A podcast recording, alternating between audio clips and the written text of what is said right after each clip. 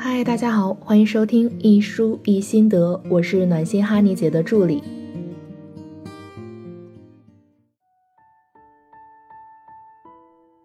很多女生都喜欢看韩剧，因为韩剧里有女生们最向往的男生角色。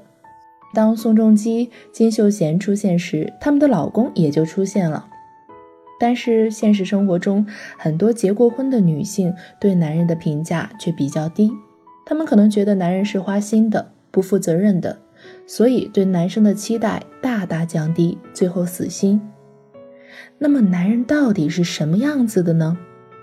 是社会给予的坚强、负责、睿智的标签，还是舆论说的花心、逃避、幼稚的代表？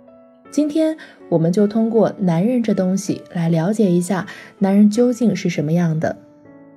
这本书是日本著名作家渡边淳一的一本书，他被誉为日本情爱大师，出生于日本北海道，毕业于札幌医科大学，后来弃医从文，著有五十余部长篇小说及多部散文随笔集，日前已出版了一百三十多部作品。作品引进中国后畅销不衰，引发广泛的关注。这本书从医学和心理学双重角度剖析了男性，包括从幼年到成年所发生的一系列的生理和心理的变化。男人读完这本书，赞叹渡边淳一说的太真实。今天我就挑出这本书里很重要的三点，给大家介绍介绍男人这东西。一，其实百分之九十的男性是恐婚的。从性别差异的角度来说，男生和女生对于婚姻的想法是不一样的。男生觉得婚姻更像是让两个人关系合理化的一种方式和途径，而女生的想法更多的是想要和一个人一起走过一生。所以，对于男生来说，他们投入到婚姻中，不得不失去他们的时间成本、经济成本和自由成本。婚姻更多的是约束、束缚，而不是他们心甘情愿想要的生活方式。针对男性对婚姻的恐惧这件事，小仙女们也不要太悲伤。我们清楚男生的想法，他们无非是因为担心自己的时间、经济自由被挤压了。那我们相对应的做出对策就好了。首先，放宽时间政策，少去规划男生的时间安排，限制对方的应酬。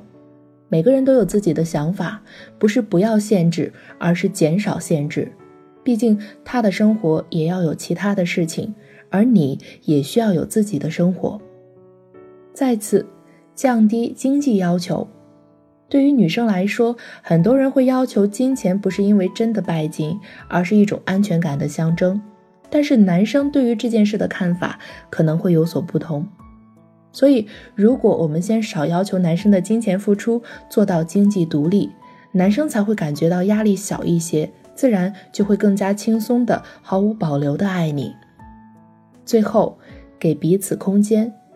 很多女生喜欢和男友腻在一起，让对方时刻陪伴自己。但是从心理因素来说，男生是比较拒绝这种过于亲密的接触的，不是因为不喜欢，而是害怕被吞没。所以这个时候需要女生们给彼此一点空间，营造舒适感。爱你的男孩子怎么会不想要长长久久和你在一起呢？这本书中还提到一点，就是女人但凡一逼婚，男人就逃跑，怎么破？曾经有一个故事是这么说的：一个中国人和一个外国人在互相吐槽。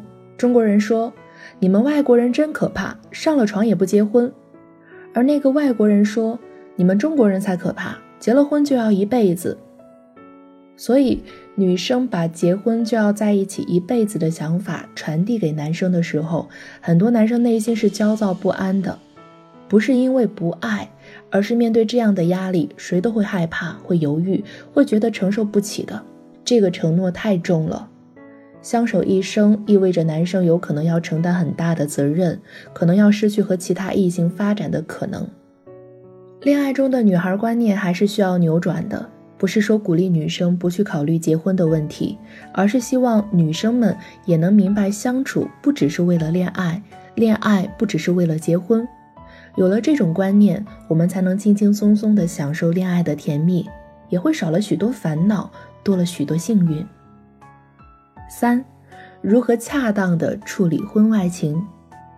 如果妻子是一位具有知识分子气质、知书达理的女性，那么丈夫则有可能对头脑虽不太敏锐，但性格却温柔体贴、具有家庭观念的女性感兴趣。所以，假如妻子只擅长家务，那么丈夫说不定会对富有活力且工作十分投入的女性充满向往。说到底，这既是男人的任性之处，亦是他们的真实愿望。作为女生，我们也要知道避免丈夫出轨的方法。首先，很多男生出轨是因为缺乏新鲜感，所以选择出轨。所以，女性同胞们。你们是不是因为结婚就变得不加节制，身材变形，每天都只是柴米油盐酱醋茶，都是孩子、房子等等的事情？这样不仅让自己的人生变得没有可变化性，让自己的外表变得风尘仆仆，生活变得非常无趣。那么男生又怎么会一直保持着新鲜感呢？其次，女性同胞们在感情中也可以多一点情商。对自己的伴侣多点认可，而不是因为一点点小事就横加指责，让男生觉得自己的尊严扫地，没有存在感。